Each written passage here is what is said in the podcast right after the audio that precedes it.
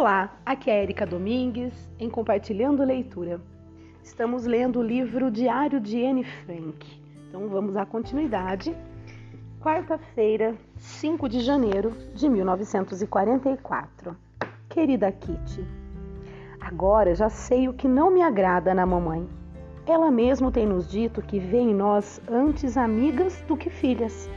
Isso é uma coisa bonita, mas uma amiga não pode substituir a mãe. Eu queria ter na mamãe um exemplo, um modelo a seguir. Queria poder erguer para ela os olhos. Presinto que a Margot pensa de outra maneira a tal respeito e que nunca pode compreender as minhas ideias, e o papai evita falar no assunto.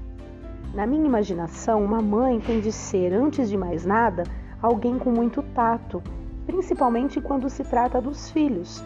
Não deve fazer como faz minha mãe, que ri quando eu choro lágrimas que não são de dor física, mas de dor íntima. Certa vez aconteceu uma coisa que nunca vou perdoar.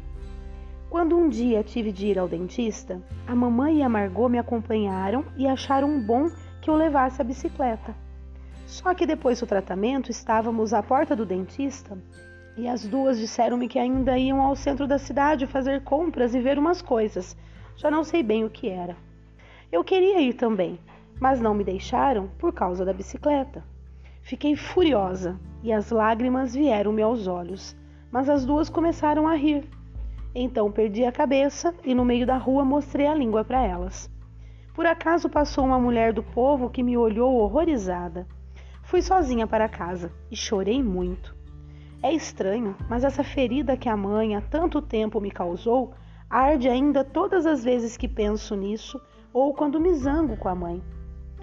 É difícil abordar o outro assunto, pois está diretamente ligado a mim. Li ontem um artigo de Cis Heister sobre o corar. Aquilo parecia ser escrito para mim, embora eu não core tão facilmente. Mas o resto se aplica a mim perfeitamente. Diz ela que uma garota, ao entrar na puberdade, fica mais calma e mais pensativa, e que se debruça sobre o milagre do seu corpo. É justamente o que acontece comigo e agora até tenho vergonha da Margot e dos meus pais. Mas a Margot, que em outras ocasiões é muito mais acanhada do que eu, não faz cerimônias com essas coisas. Percebo as transformações exteriores do meu corpo e mais ainda daquilo que está mudando no meu íntimo. E como não falo sobre isso com ninguém, tento compreender sozinha. De todas as vezes que tenho o incômodo, e já me veio três vezes, tenho a sensação, apesar das dores e de tudo que é desagradável e repugnante, de trazer comigo um segredo muito delicado. Alegro-me quando vivo de novo este meu segredo. Diz Cis Heister que as garotas da minha idade ainda não têm segurança, mas que pouco a pouco se vão revelando e começam a ter ideias, pensamentos e hábitos próprios. Vim para o anexo quando tinha 13 anos e por isso fui obrigada a refletir mais cedo sobre o mundo e a fazer a descoberta de mim mesma como de um ser humano que deseja, deseja ser independente. Às vezes, de noite, não posso deixar de tocar nos meus seios e de sentir o bater calmo e seguro do meu coração. Já antes de vir para aqui, sentia inconscientemente coisa parecida, pois uma vez, quando dormi com uma amiga minha, perguntei-lhe se como prova de amizade, não podíamos tocar nos seios uma da outra, mas ela recusou-se. Eu gostava de lhe dar beijos e beijei-a muitas vezes. Sempre que vejo uma figura de mulher nua, como por exemplo a Vênus, fico como em êxtase. É uma coisa tão bela que tenho de me dominar para não desatar a chorar. Ai, quem me dera ter uma amiga. Sua M. Gente, agora é um, uma, uma daquelas frases né, evidentes aqui, que é o seguinte: No Natal vamos receber uma ração suplementar: azeite, doces e geleia. Ganhei um broche feito de moeda polida, muito bonito e brilhante. Bom, continuando aqui, quinta-feira, 6 de janeiro de 1944. Querida Kitty, minha necessidade de falar com alguém se tornou tão forte ultimamente que escolhi, não sei porquê, o Peter como vítima. Quando, como eu estava, quando eu estava lá em cima com ele, sentia-me bem. Mas como é modesto e incapaz de pedir a alguém para o deixar em paz, Mesmo se sentir molestado, eu nunca tinha coragem de me demorar com receio de que me pudesse achar aborrecida. Discretamente faço agora tentativas para ficar mais um pouquinho para conversarmos, e ontem, por acaso, houve um pretexto bom, pois o Peter tem a mania das palavras cruzadas, e se pudesse, não faria mais nada o dia todo. Ajudei-o e assim ficamos à mesa, um em frente do outro, ele na cadeira, eu no divã. Sempre que eu olhava para os seus olhos escuros e observava o sorriso em volta da boca, tinha uma sensação estranha. Adivinhava-lhe o íntimo, lia-lhe no rosto a insegurança, o desamparo e, ao mesmo tempo, um laivo de certeza de se saber homem. O seu embaraço enterneceu-me e precisei o olhar de novo nos braços e pedi: Me conta tudo o que sente, não tenha medo de que eu seja indiscreta. Eu não serei. A tarde foi passando e nada de especial aconteceu, a não ser que lhe falei a respeito de corar, mas evidentemente não lhe disse tudo o que escrevi aqui. Só falei nisso por causa dele, para ele sentir mais segurança. Quando de noite na cama pensei em tudo aquilo, a situação parecia-me desagradável e achei então um exagero da minha parte cobiçar assim as boas graças do Peter. Acho esquisito a gente tentar tanta coisa para satisfazer um desejo. Dou-me a mim como prova. Resolvi procurar mais vezes o Peter e fazê-lo falar. Não julgue que estou apaixonada por ele, não, nem pensar nisso. Se os Vandans, em vez de um filho, tivessem uma filha, eu faria as mesmas tentativas para conseguir a sua amizade. Hoje de manhã acordei às sete horas e lembrei-me nitidamente do que sonhei. Estava eu sentada à mesa em frente do Peter. Folheávamos um livro ilustrado. O sonho tinha sido tão nítido que até ainda me lembro das gravuras. Mas não acabou aqui. Os nossos olhares encontravam-se e eu via os olhos do Peter, tão belos, de um castanho aveludado. Depois, o Peter disse, baixinho e carinhoso: Se eu soubesse, já te teria procurado há mais tempo. Virei-me bruscamente porque estava muito comovida. Então senti a face do Peter junto da minha e senti-me tão bem Ai, tão bem! Quando acordei, parecia me sentir ainda o seu contato e tive a sensação de que os meus queridos olhos castanhos tinham penetrado até o fundo do meu coração e que tinham compreendido quanto eu gostava dele e ainda gosto. Os meus olhos encheram-se de lágrimas. Fiquei triste por ele estar tão longe de mim, mas também fiquei contente por sentir com tanta força que ainda gosto do Peter. Estranho, tenho aqui visões tão nítidas. Uma noite apareceu minha avó paterna com tanta nitidez que lhe consegui ver as rugas aveludadas na pele. Depois veio a avó materna como anjo da guarda, e depois Alice, que para mim é o símbolo da infelicidade das minhas amigas e de todos os judeus. Ao rezar por ela, incluo sempre os judeus e todos os homens perseguidos infelizes. E agora apareceu-me o Peter, o meu querido Peter. Nunca o tinha visto tão claramente na minha imaginação. Não tenho dele nenhuma fotografia, nem é preciso, pois tenho bem gravado na memória. Como é bom e simpático. Sua N. Sexta-feira, 7 de janeiro de 1944. Querida Kitty, como eu sou boba. Nunca me lembrei de contar a história dos meus admiradores. Quando eu ainda era pequena e estava no jardim de infância, simpatizei com Carl Sanson. Ele já não tinha pai e vivia com a mãe na casa de uma tia.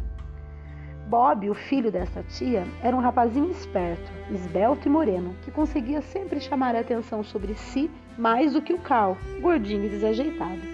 Mas eu não me importava com o aspecto exterior e fui amiga do Carl durante anos. Éramos amigos de verdade. Depois, o Peter Wilson entrou na minha vida e foi a minha primeira paixão.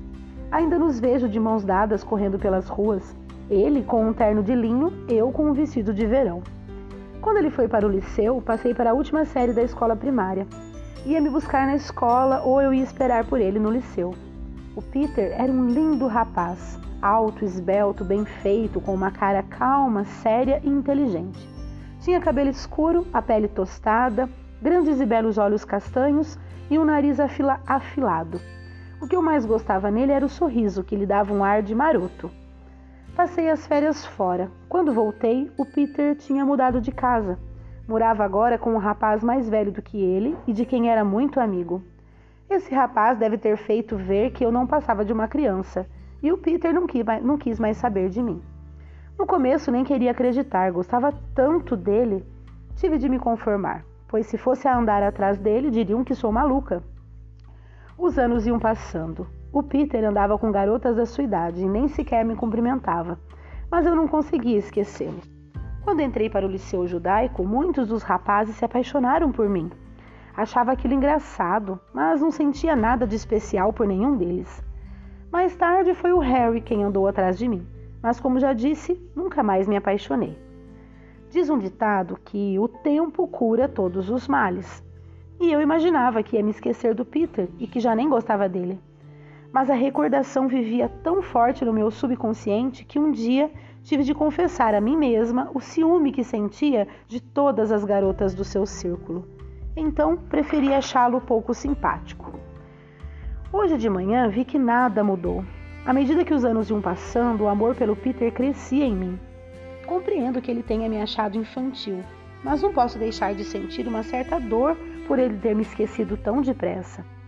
Vi-o muito nitidamente diante de mim e sei que nunca ninguém poderá encher da mesma maneira o meu coração. O sonho confundiu-me. Quando o papai me beijou esta manhã, pensei em gritar: Ai, se fosse o Peter! Só posso pensar nele durante todo o dia, repito para mim: oh, Peter, meu querido Peter, ninguém pode me ajudar. Tenho de continuar a viver e a pedir a Deus que me deixe reencontrar o Peter logo que eu fique em liberdade. Então vai ler nos meus olhos que o amo e vai dizer: Ó oh, N, se eu soubesse, a teria procurado há mais tempo. O papai me disse ao falar comigo sobre sexualidade que eu ainda não podia compreender este desejo, esta ânsia. Mas eu sabia que podia compreender, e agora compreendo, sem dúvida. Nada me é tão caro como tu, meu Peter. Me olhei no espelho e achei-a transformada. Os meus olhos são agora muito claros e profundos, a pele é rosada e a boca parece mais meiga. Tenho um ar de pessoa feliz e todavia há qualquer tristeza no meu olhar que afugenta o sorriso dos meus lábios. Não, não posso ser feliz, porque sei que os pensamentos do Peter não estão comigo. Me sinto, mas sinto seus queridos olhos fixos em mim e a sua face suave e fresca contra a minha. Oh, Peter, Peter, como vou me libertar da sua imagem? Qualquer outro que venha tomar o teu lugar não passará de um substituto mesquinho é a ti que amo, e de tal forma te amo que o amor não coube no meu coração e rompeu para se revelar em toda a sua imensa plenitude. Ainda há uma semana, mesmo ontem, se tivessem me perguntado com quem eu queria me casar, teria respondido: Não sei. Mas agora quero gritar alto para que me escutem. Quero o Peter, só o Peter. Amo-o com todo o meu coração, com toda a minha alma, mas não quero que ele toque senão no meu rosto. Estive hoje no sótão, junto da janela aberta, e imaginei conversar com ele. Acabamos por chorar os dois e senti nitidamente a sua boca e o seu rosto cheios de ternura por mim. Oh, Peter, pensa em mim. Vem, meu querido, querido Peter. Sua N. Bom, eu vou parar por aqui. Eu vou confessar que eu me confundi absurdamente com os Peter. Eu achei que era o Peter que mora com ela ali, filho dos Vandans, mas pelo jeito é o Peter lá da, de quando ela ainda estava em liberdade, né? Apesar de que ela também possivelmente tenha se, não se confundido, mas tenha tentado substituir, porque o, ela falou em algum momento do Peter que mora com ela, né? Mas agora ela tá falando de outro. Enfim, vou parar por aqui, já são 13 minutos de áudio. Hoje a gente, né, ela fez alguns relatos aí bastante íntimos, né, de uma garota, bem interessante.